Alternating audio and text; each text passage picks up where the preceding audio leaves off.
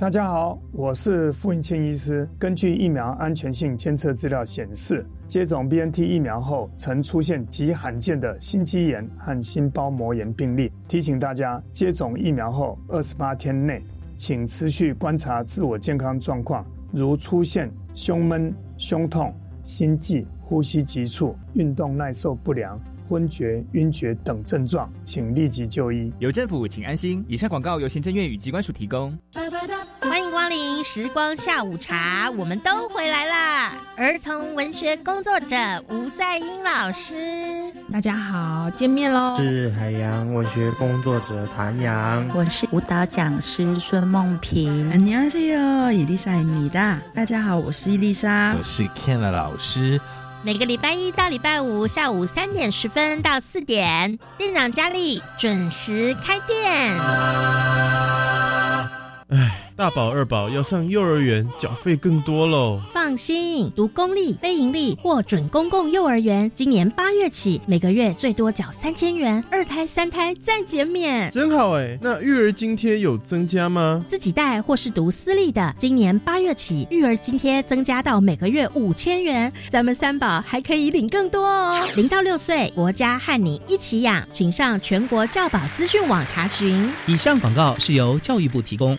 大家好，我们是 The Wanted 寻人启事。您现在收听的是国立教育广播电台。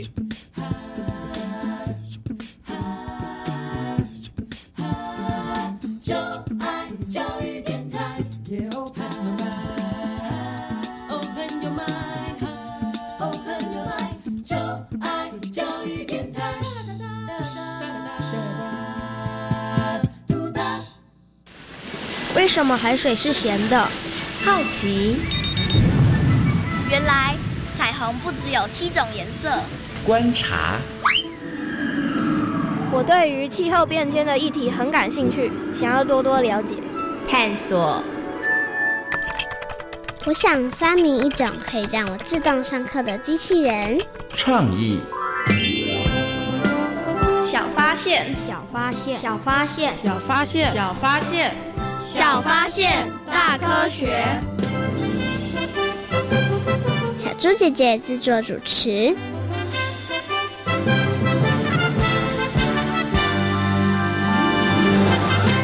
这是我在沙滩堆的沙堡，很美丽吧？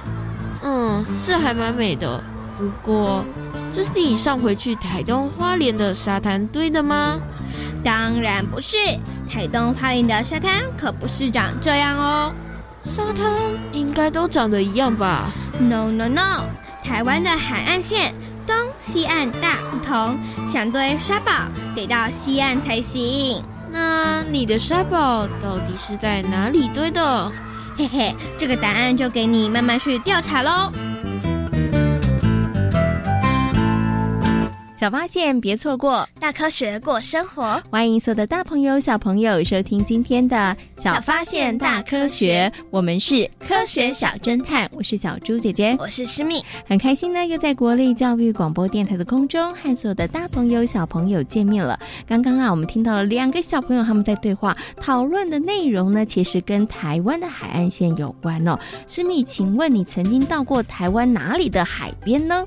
我有到过东北角的海边，还有垦丁的海边，还有花东、花莲那边的海边。哇，其实基本上台湾的海边你都跑过了耶，对，很棒，很厉害哦。那你自己啊，比较喜欢都是沙子的这个沙岸，还是呢有石头的沿岸呢？其实我都蛮喜欢的。这样沙子的话，就可以玩沙子啊，还有堆沙堡；石头的话，可以捡一些很漂亮的石头，或者是在海里这样子拿着石头，然后丢往海里。我觉得。也很好玩哦，所以各自各有不同的好玩之处就对了。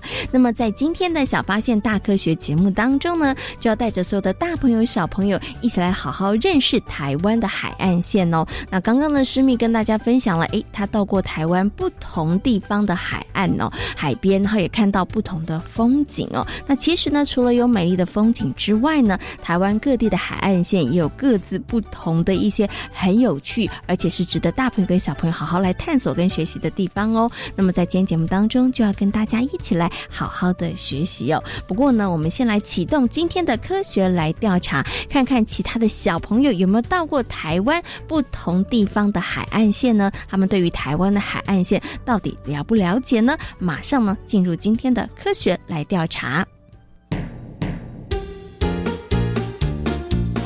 有问题我调查，追答案一级棒！科学来调查。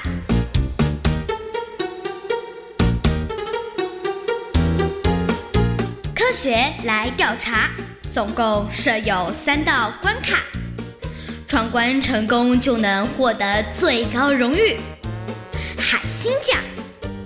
答对两道关卡者是海兔奖的得主。如果只答对一题的话，哦哦，那就请你带回海龟奖，继续好好努力。祝福各位挑战者！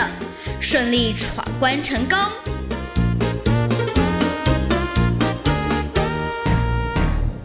科学来调查，大奖带回家。今天呢，有两位同学要来参与我们的科学来调查的闯关活动。那这两位同学到底可不可以把我们的最大奖海星奖的荣誉带回家呢？等会儿大家就知道了。不过啊，要先请两位同学来自我介绍一下。大家好，我是周云彤。好，欢迎云彤。还有另外一位同学，大家好，我是黄博威。欢迎博威。那请问一下，博威跟云彤，你们两个现在会紧张吗？不会，会一个会紧张，一个不会紧张。不会，不会，赶快修正，是不是哈？不会紧张哈。好，希望呢你们两位可以好好的保持，等一下呢可以好好来答题，然后连闯三关，把我们的最大奖海星奖带回家。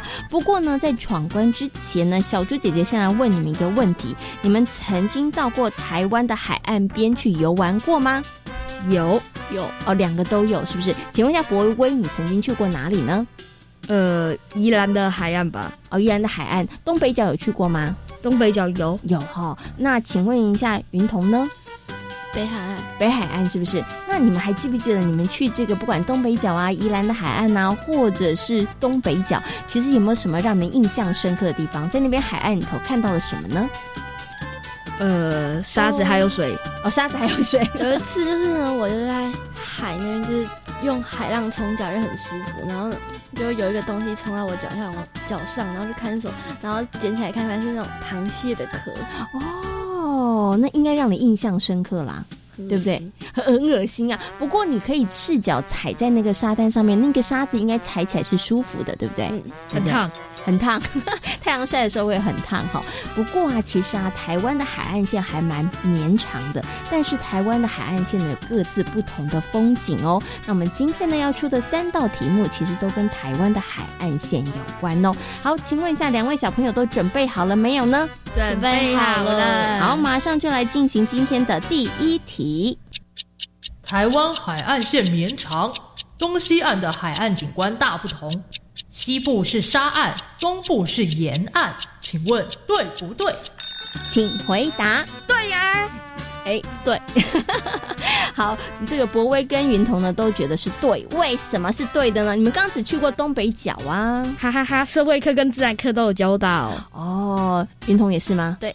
好，所以两位上课的时候都有很认真。没错。好，所以你们对于这题的答案非常的肯定跟确定。嗯哼，那我们赶快来听听看他们有没有答对呢？耶！他们两位都答对了，你们的社会课跟自然课老师应该都很高兴。你们上课的时候真的都很认真哦。台湾呢四面环海哦，但是呢每一个地方的海岸景观真的不太一样哦。那西部呢是沙岸，东部是沿岸哦。好，第一题呢两位小朋友顺利的答成功了。那我们接下来进行的是第二题。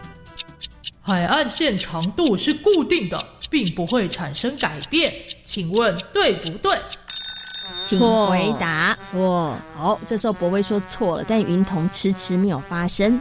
林通觉得是是错吧？你也觉得是错的，是不是？来，先问一下博威好了，你为什么觉得是错呢？因为听起来就是错的，怎么可能固定不变呢？你是用感觉是不是？第六感是不是？不是，因为世间一切都会变化哦，我们要顺其自然。那因为你觉得很多事情都会改变，所以海岸线不可能都不会变，是不是？好，那请问一下云彤，您认同他的讲法吗？要考虑一下。嗯。不过你为什么觉得是错的呢？因为直觉嘛，直觉是不是？确定是因为我说错你才说错吗？还不是。好，所以一个是觉得直觉，另外一个觉得万事万物怎么可能都不改变呢？哈，所以他们的答案是错的。那他们到底有没有答对呢？两位小朋友很厉害哦，他们是用一种佛系的答题法，没有想到居然都答对了哈。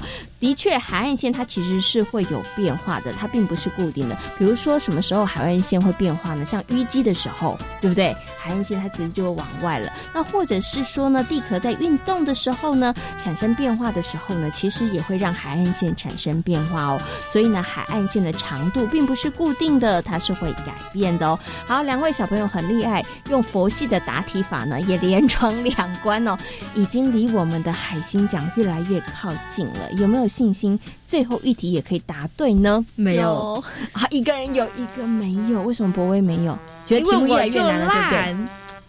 你你们是不是觉得题目越来越难了？应该吧，应该哈，所以没什么信心。但是云彤觉得可以，嗯，前两题给了你信心，我直觉很厉害，你的直觉很厉害，是不是？好，那我们来看看他们第三题到底会不会答对呢？消波块可以保护海岸线，请问对不对？对，你们有没有看过消波块？有，就是一个不知道是怎样方方的，对不对？然后就一块一块一块的，对。然后如果你去海边的话，大概都会看到这个消波块。哈，云彤，你有看过消波块吗？有，有，对不对？好，那消波块可以保护海岸线，请问对不对呢？对，好吧。博威说对吧？不是太肯定。嗯，应该是。好，要不然它放在海边要干嘛？对，不然它放在海边要干嘛？对。那云彤呢？你觉得对不对呢？或许吧，或许吧，不是太肯定。这时候你的直觉没有告诉你吗？你觉得应该是对还是不对呢？我觉得有可能是不对。你觉得有可能是不对，是不是？哎呀，那现在他们两个要起内讧了，一个觉得对，一个觉得是不对的。赶快给你们三秒钟讨论一下，你们到底觉得是对还是不对呢？好，你们讨论之后，你们的答案是对的还是错的呢？对的，好，那到底两位小朋友有没有答对呢？耶！答对了，你说错了，错。其实消波块呢，又被称为是防护块或者是弱坡石哦。那放在海岸边或者是堤岸旁边呢，的确是要来这个保护我们的海岸的，因为呢，它可以吸收海浪或者是减少呢大水拍打的冲击哦，来保护海岸或者是河体哦。哇，今天两位小朋友很厉害，连闯三关，答对了我们的题目，也得到了我们的最大荣誉奖，就是海星奖。其其实啊，台湾的海岸线真的很长哦，各有不同的地形，还有风景。如果大朋友跟小朋友有机会到海边的话，一定要仔细的观察。不管是沿岸或者是沙岸，都有很多的学问哦。今天呢，也感谢两位小朋友的挑战哦，谢谢大家。科学来调查，大奖带回家，挑战成功。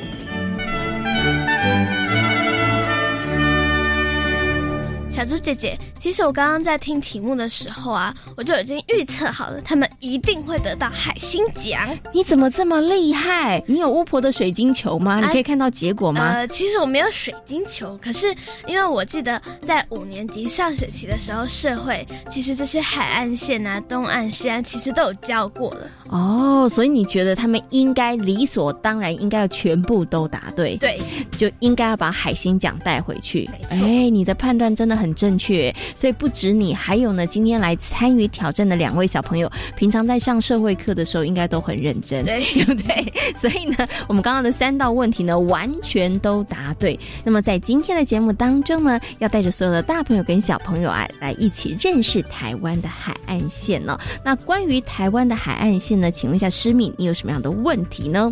我知道海岸线会增加也会减少，可是我很好奇，到底是什么因素让海岸线可以增加也可以减少呢？哎，没错，哎，海岸线它。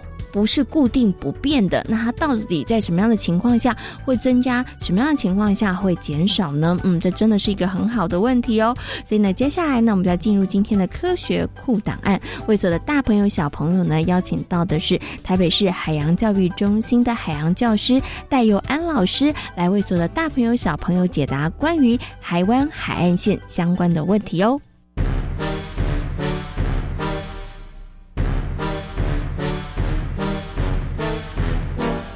科学库档案。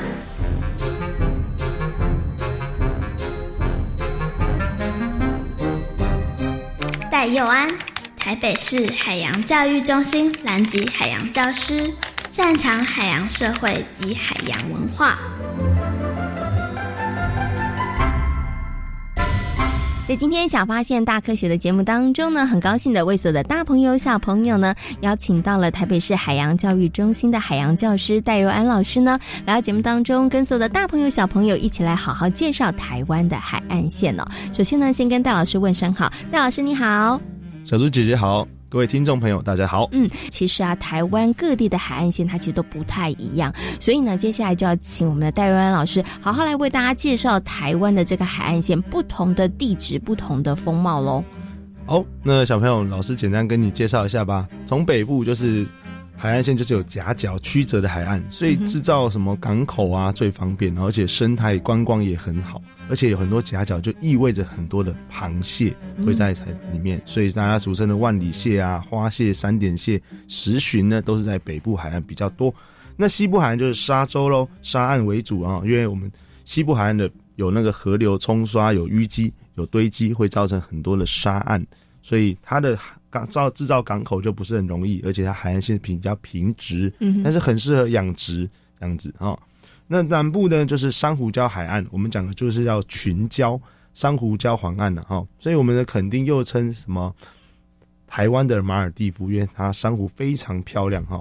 那再来最后就是东部海岸哦。刚刚小猪姐姐有说她最喜欢东部海岸，对不对？因为她喜欢一望无际的大海，而且紧邻太平洋，水质又非常深，水又非常清晰清澈，所以看起来非常浪漫。比较有名就是什么呢？清水断崖了。嗯，好，以上四点跟大家分享。哦，所以其实啊，你看刚刚呢，戴老师为大家介绍台湾的海岸线，光北部、西部、南部跟东部，其实它有各自不同的风貌。那也因为呢，它的这个海岸线的地质地貌的不同，所以它的用途也不太一样。没错。可是小朋友会很好奇哦，就是哎，请问一下戴老师，这个海岸线它是固定的吗？它会变长或者是变短吗？其实正常来讲，海岸线当然是不固定的哦。我们从河流从上源哈，从山上冲刷非常多的沙石到海海边做堆积，所以理论上会台湾土地会越来越大啊。嗯，但是也会有海流，它会侵蚀侵蚀把这些东西带走。那如果在大自然的环境下，这是一个相对稳定成长的状况哦，就是会慢慢变多，慢慢变多。那有些地方会慢慢变小，慢慢变小是正常的。嗯哼。那但是如果在人为的破坏下，例如我们大量捕捞这些鱼类啊，或是一些把这些珊瑚礁挖掉哈，海里就会都是沙，漫天亚黄沙了。哦，那再来山上，如果我们去大量采集沙石，或做蓝沙坝，或做水库，嗯，哦，有没有发现我们每年都要花很多钱在做水库的清淤？其实这些清淤的东西本来应该是要在海里然后堆积的，但是我们把它拦住之后，海岸线就没有增加沙中啊，就会被。海浪一直把沙带走，简单说，我们台湾土地就越来越小，越来越小，越来越小，这样，就台湾就会变瘦了，对对对，瘦身成功。本来我们是一个圆圆的胖番薯，但是我们就会越来越瘦了哈。那原刚刚呢，其实啊，戴老师跟大家讲，所以呢，海岸线它基本上。不是固定的，它可能会因为可能侵蚀，也有可能堆积的关系，所以海岸线会有一些变化哈。没错，对。可是呢，就想请问一下戴老师，如果海岸线它一直消退的话，会造成哪一些影响呢？呃，如果一直消退，会造成什么影响？哈，很多的海洋环境就会产生变化。那我老师举个例子吧，大家都听过宜兰，有没有听过乌石港？有。好，乌石港就是盖了一个凸体码头之后。所以现在乌石港变成一个冲浪圣地，它本来应该下面有非常多的生物，但是因为堆积的关系，造成乌石港有整片的黑色沙，便于人类去冲浪，而且很安全。但是上方淤积之后，下方港口的另外一侧就会被掏空。嗯，所以这时候我们就要放更多人工的东西，减缓它被掏空。例如说，要盖很多的那个什么蓝沙坝啦、嗯消波块啦，好、或是造一些土凸体啊等等的，让它消减缓它被掏空的危险。所以有人说，哎，老师，你我小时候住海边，结果。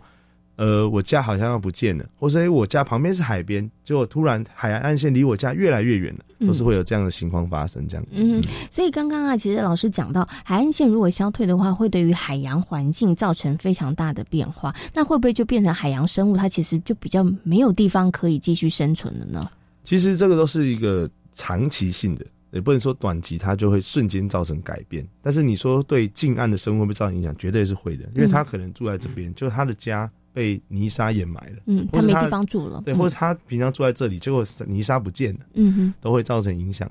好，那再举个例子吧，近期比较夯的议题是藻礁嘛，对，哦，那因为藻礁本来是藏在沙里面，好，结果因为近期因为我们呃上游把那个呃做水库啊等等的哈，这几年来就藻藻礁渐渐裸露出来，在、嗯、好像就是哎藻礁竟然因为一个涨退潮就可以看到藻礁了，嗯、以前为什么没看过藻礁？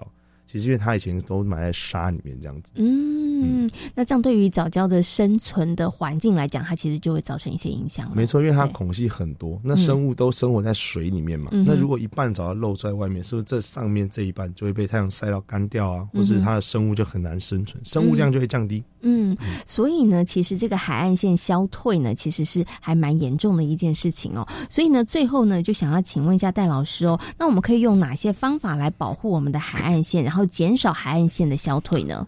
其实目前来说，就有三种比较主流办法了哈。我从最贵的开始讲，最贵就是例如说盖一些沙丘凸体，那、嗯、像比较有名是什么草踏沙丘，嗯，哦比较有名。那再来就是消波块，那消波块有分岸上跟海上的，海上当然成本比较高，那消波块还要做更换，定期做维护，因为它会被海浪给侵袭。那最嗯比较自然的方法就是种这些海岸植物，嗯、但是海岸植物又不能随便乱种，又要依照当地的原生植物。像之前新竹十七公里海岸线种了很多红树林，是。就造成当地卡了一堆垃圾，而且生物生物消失，因为那红树林并不是当地的生物，嗯哼，所以最近已经把它移除了，哎，恢复溶景这样子，嗯哼，对，其实要依据当天当时的历史状况，或者是当生物背景来做这些规划，嗯，会比较适佳。哦，所以其实啊，我们要保护海岸线呢，刚刚呢，戴老师有提到有三种方法，嗯、那其实呢，有一些要很花钱的，啊、对不对？对,对，但是可能都是要靠人工的方式啦。嗯、就不管你是那个放置消波块，或者是种植一些海岸的植物，它其实呢，都需要大家诶人力的部分上面去做一些刻意的维护。好，那今天呢，也非常谢谢呢，戴永安老师在空中跟所有的大朋友小朋友介绍了台湾的海岸线，谢谢戴老师，谢谢大家。师妹，你现在应该知道为什么海岸线会增加或者是减少了吧？当然知道啊，因为刚刚戴万老师有讲，我可是很认真听的。嗯，没错。所以呢，刚刚啊，戴老师有提到了一些保护海岸线的方法，你还记得有哪一些吗？可以盖沙丘，然后利用消波块，还有种植一些海岸植物。嗯，没错。不过啊，种植海岸植物这件事情可以随便乱种吗？当然不行。为什么不行呢？因为会影响到附近的生态环境。嗯，没错。所以呢，要种植海岸植物呢，要经过非常审慎的评估才可以哦。那么在今天节目当中呢，为所的大朋友、小朋友呢，来介绍的就是台湾的海岸线哦。那我们前面有提到了台湾的东部，它是哪一种地形呢？沿岸。对，台湾的东部海岸呢，其实都是沿岸哦。那在台湾的东部海岸边呢，其实也分布了很多的史前遗址哦。你有听过哪些史前遗址呢？史敏，我有听过长滨文化，还有卑南文化。很厉害，你怎么会知道啊？因为之前社会课也有教过之前的史前时代。哇，你真的很厉害！上社会课的时候，你都没有在打瞌睡，没有，你都很认真在上课哦。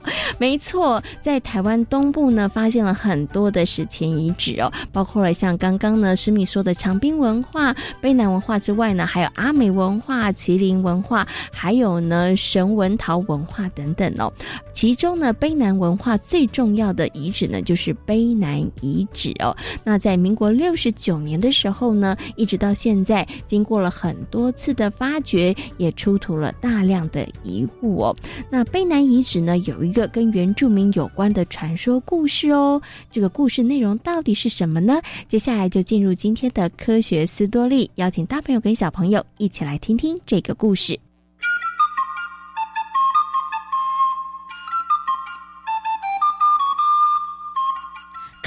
学斯多利。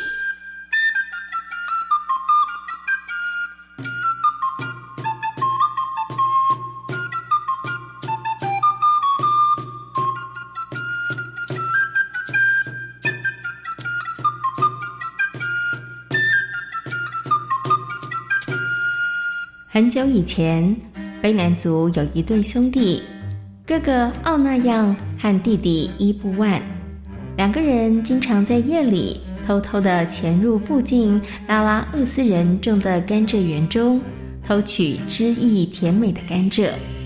两兄弟为了避免别人发现，所以会学臭鼬发出吱吱吱的叫声，来欺骗拉拉厄斯人。但日子一久，拉拉厄斯人也开始起疑，他们发现甘蔗园里头的甘蔗根本就没有被臭鼬啃过的痕迹。拉拉厄斯人仔细的查看，发现甘蔗园似乎有人进出的痕迹，于是他们利用灰烬撒在甘蔗园的四周。这么一来，我们就能确认是不是有人偷走我们的甘蔗。嗯，没错。隔天，拉拉厄斯人在甘蔗园里发现了地上的脚印。当天晚上，不知情的奥那样和伊布万依旧假装臭鼬的叫声进入甘蔗园，没想到拉拉厄斯人忽然一涌而上，快快快抓住他们！奥万娜因为个子高，一跳就跳出了甘蔗园的石砌围墙。但是伊布万个子矮小，无法摆脱拉拉厄斯人的追捕，最后被逮个正着，送进了会所。那怎么办？伊布万被抓住了，我一定要想办法救他。奥那样十分担心伊布万的安危，他绞尽脑汁，终于想到了一个办法。他计划爬到卑南大溪对岸的富源山上。释放一个他所制作的巨大风筝，让伊布万利用风筝逃离拉拉赫斯人的囚禁。这时，被关在会所里头的伊布万，一会儿走到窗边，一会儿走到门口。